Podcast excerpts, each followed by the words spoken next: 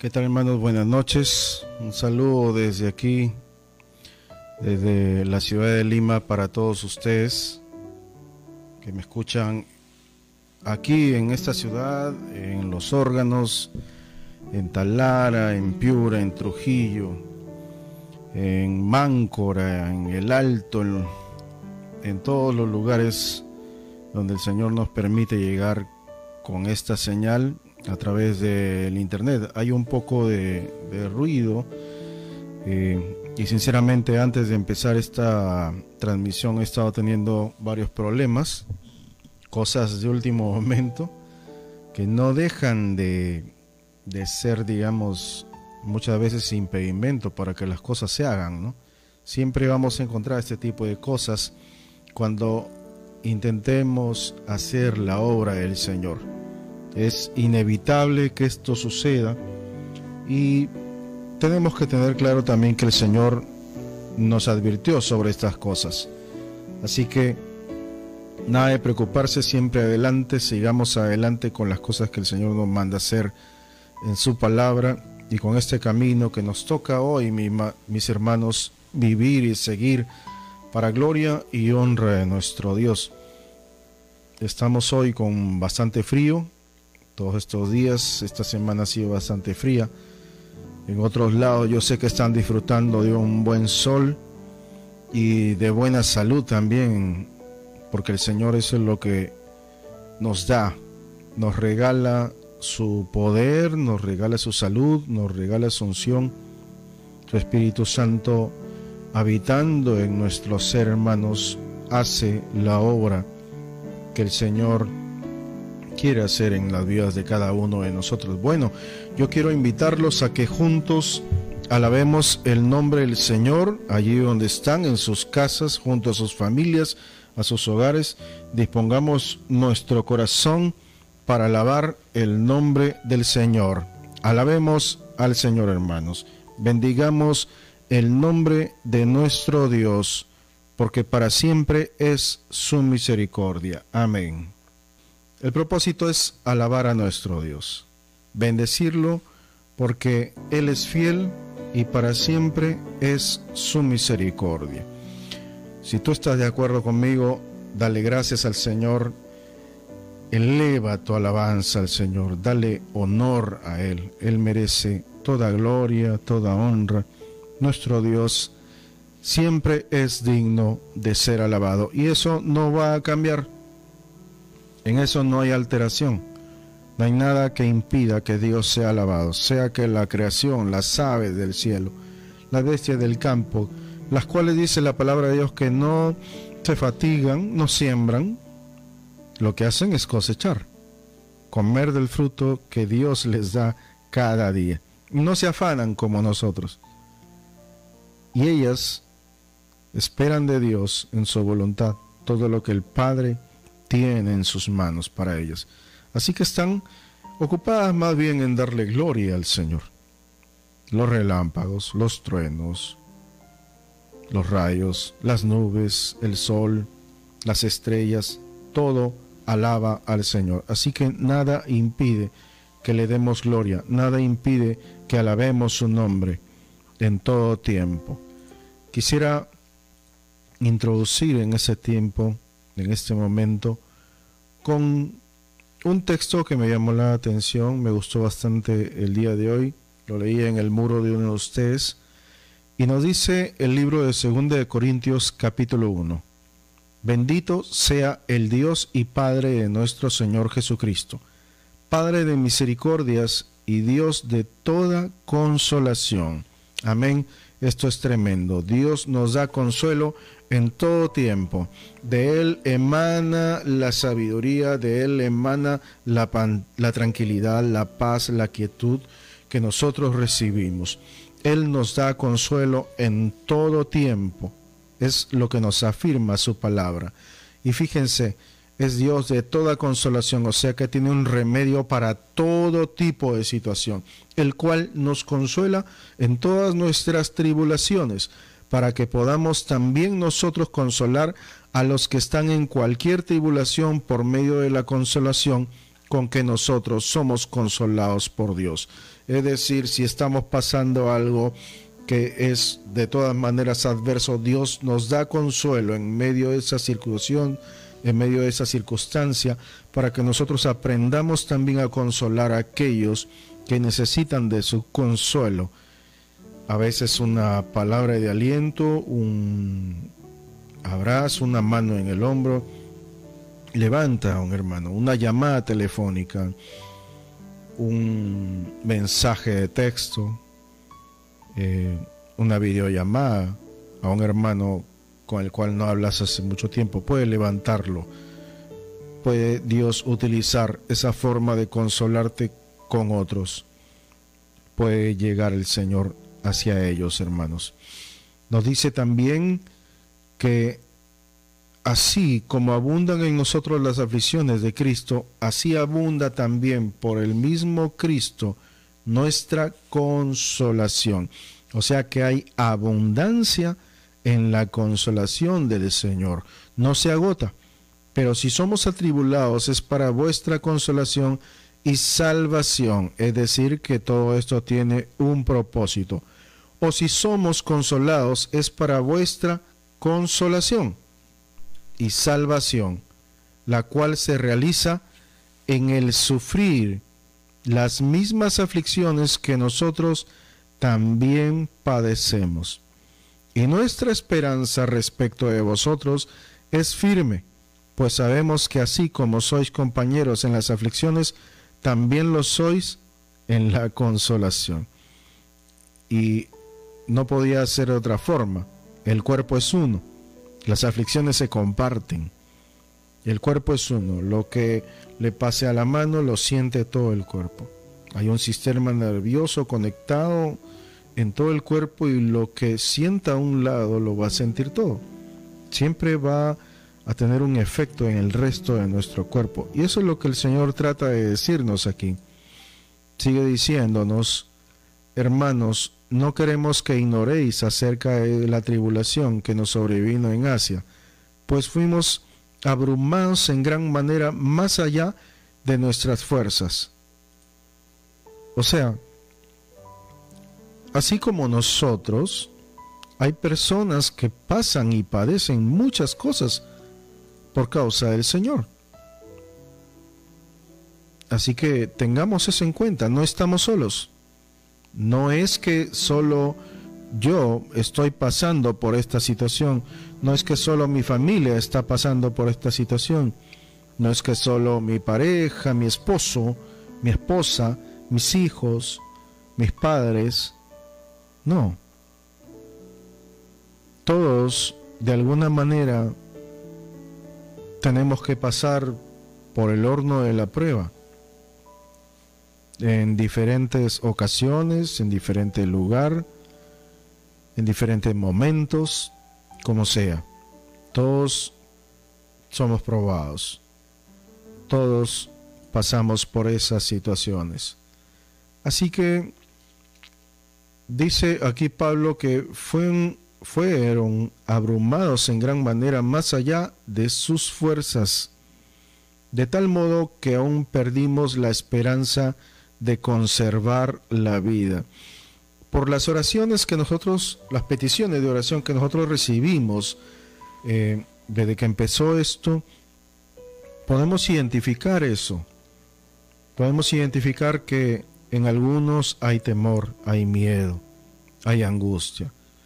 Eh, el primer consejo que tengo que darle a cada uno de ustedes, hermanos, es eh, es bueno que veamos las noticias, es bueno que nos informemos, pero es bueno que si lo haces tengas en cuenta que tu vida está en manos de Dios, que tú estás bajo sus alas. Yo quisiera que te preguntes, ¿en quién está tu confianza? ¿En quién está puesta tu confianza, tu fe? en un doctor, en una medicina o en el rey que hizo todas las cosas, el creador de todo. Es difícil confiar cuando los problemas están al lado, ¿no? Cuando de repente tú te, puedes estar diciendo, pero hermano, tú no estás pasando lo que yo estoy pasando. Bueno, pongamos de ejemplo a Pablo. Él está hablando de una circunstancia que sobrepasa sus fuerzas, que no puede más, y él piensa que va a perder la vida. Y no solo él, sino también los que le acompañan. Han estado en esa situación de perder la vida y que ya no podían más. Las fuerzas ya se les agotaron. No resistían más. Pero fiel es nuestro Dios. Así que alejémonos de todas esas cosas que traen pensamientos negativos a nuestra mente. A veces oímos de un vecino, de una persona conocida, un primo, un familiar, un amigo nos dice, hey, ¿te acuerdas de fulano? Sí, mira, le pasó esto, le pasó lo otro. Y empezamos a captar nosotros, a traer esas cosas a nuestra mente, y nos olvidamos fácilmente de que tenemos un Dios que es poder, un Dios cuyo amor, cuyo poder trasciende lo que vemos, lo que observamos. Justamente es como Él nos llama, hermanos, a vivir por la fe. No nos llama a vivir por lo que oímos, por lo que vemos, por lo que olemos. Dios nos llama a vivir por fe. Y si no fuera así, dice, si el justo no vive de esa manera, dice, no agradará a mi alma. Así que pensemos en eso. Dios quiere que vivamos por fe, que le creamos. Hablaba el día de ayer con mi padre y me decía eso, justamente. Eh, el Señor nos prometió que nos va a cuidar. Y nos cuida. Y es así, hermanos. Dios nos cuida. Tenemos que confiar en Él. Este tiempo, en definitiva, nos ha ayudado a entender como iglesia de que hemos estado equivocados en muchas cosas que hemos estado haciendo mal. Y tú tienes que haberte detenido a pensar bien en tu vida de fe. Ya no estás en un lugar físico, ya no puedes ir a encontrarte con los hermanos, ahí es el lugar. Ahora tienes que correr por tu vida. Tú, tu hogar, tus hijos, tu familia. Ahí donde estás. ¿Qué vas a hacer? ¿Qué estás intentando hacer para ganarte el reino de los cielos? Ya no está el pastor a tu lado, ya no está el diácono, no está el profeta. Ahora eres tú. La iglesia es tu hogar, tu casa tus hijos, tu esposa, tu esposo, tu hijo, tu hija, tu padre, tu madre. Ellos son la iglesia que te ha dado el Señor en este tiempo. ¿Qué estás haciendo con ellos? ¿Estás honrándolos? ¿Los estás amando? ¿Los respetas? ¿Los amas? Se acabó el tiempo de que solo hablamos y no hacemos. Se acabó ese tiempo, hermanos. Dios quiere que se acabe la hipocresía en su pueblo. Si tú dices que amas al Señor, ámalo pues. Ahora. Ahora que todo está difícil. Demuestra, demostremos que lo amamos, que lo queremos, que lo honramos, que estimamos su amor, que estimamos grandemente su salvación. Esto no es una situación de juego, ya no se puede estar jugando a la iglesia, ¿no? Muchos creyentes estuvieron acostumbrados a ver el domingo como la ruta de escape al pecado que llevan años en su vida de fe. Escondiendo un pecado, teniéndolo secretamente y yendo domingo tras domingo sentándose en la silla de la iglesia tratando de aplacar la ira del Señor, tratando de aplacar la consecuencia que pudiese venir de lo que estoy haciendo mal. Pero es tiempo de ser sinceros. Ya no podemos estar así. No podemos vivir y jugar a la iglesia como nos dice nuestro pastor. Ya no, hermanos. Este es un tiempo muy difícil. La situación económica de nuestro país y de todo el mundo se está yendo a pique. Los negocios cerrados no pueden avanzar, no pueden prosperar. Los trabajos, los sueldos eh, cortados, tantas situaciones que se ven. Y si a pesar de eso nosotros seguimos como que nada pasa, entonces estamos yendo por mal camino. Si pensamos que con esto Dios no le enseña nada a su iglesia, estamos por mal camino. Ya hemos escuchado varias veces a nuestro pastor hablarnos sobre estas cosas. Por ejemplo, una de las cosas de las que se nos ha hablado es el Evangelio de la Prosperidad. Ese Evangelio no sirve para este tiempo ni nunca. No ha servido, no salva a nadie. No hay esperanza en un Evangelio así. Si creíamos que por nuestras ofrendas, por lo que le diéramos a Dios, a su iglesia materialmente, podíamos alcanzar salvación, estamos equivocados. De repente pienso que tengo un don y porque se lo doy de manera máxima al Señor y lo pongo en su, a su servicio, antes o hoy, también tengo mi salvación ganada. Pero eso es mentira. El Evangelio de Jesús es arrepentidos y convertidos, apartados de vuestros malos caminos. Es lo que Dios anhela es su pueblo, hermanos. Sinceridad, decía un cantante cristiano. Sinceridad es lo que Dios pide de su pueblo. Sinceridad. Terminemos el texto.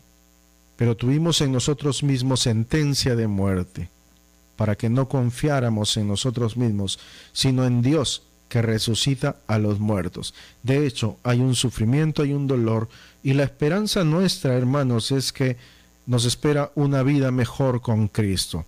Definitivamente los tiempos finales están cercanos, así que está cerca también el día en que nosotros definamos nuestra fe y la iglesia, hermanos, surja como nunca antes. Verso 10, Él nos libró y nos libra, y esperamos que aún nos librará de tan grave peligro de muerte. Para ello, contamos con vuestras oraciones. Esto es importante y es el motivo de que estos días jueves, hermanos, se dediquen para orar unos por otros.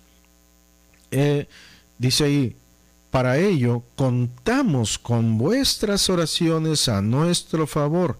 Y así, siendo muchos los que interceden por nosotros, también serán muchos los que darán gracias por el don concedido a nosotros. Repetimos, para ello contamos con vuestras oraciones a nuestro favor y así, siendo muchos los que interceden por nosotros, también serán muchos los que darán gracias por el don concedido a nosotros. ¿De qué don está hablando? Bueno, del padecer por causa del Señor. Así que para eso estamos aquí. Para eso nos reunimos estos días a orar unos por otros, a preocuparnos un poco por la situación de cada hermano, por lo mal que está pasando cada uno en su hogar, en el lugar que Dios le ha dado para vivir y en las situaciones que el Señor le permite estar allí en su casa, en su templo, en su trabajo, donde quiera que esté. Dios le bendiga, hermanos, que tengan paz. Amén.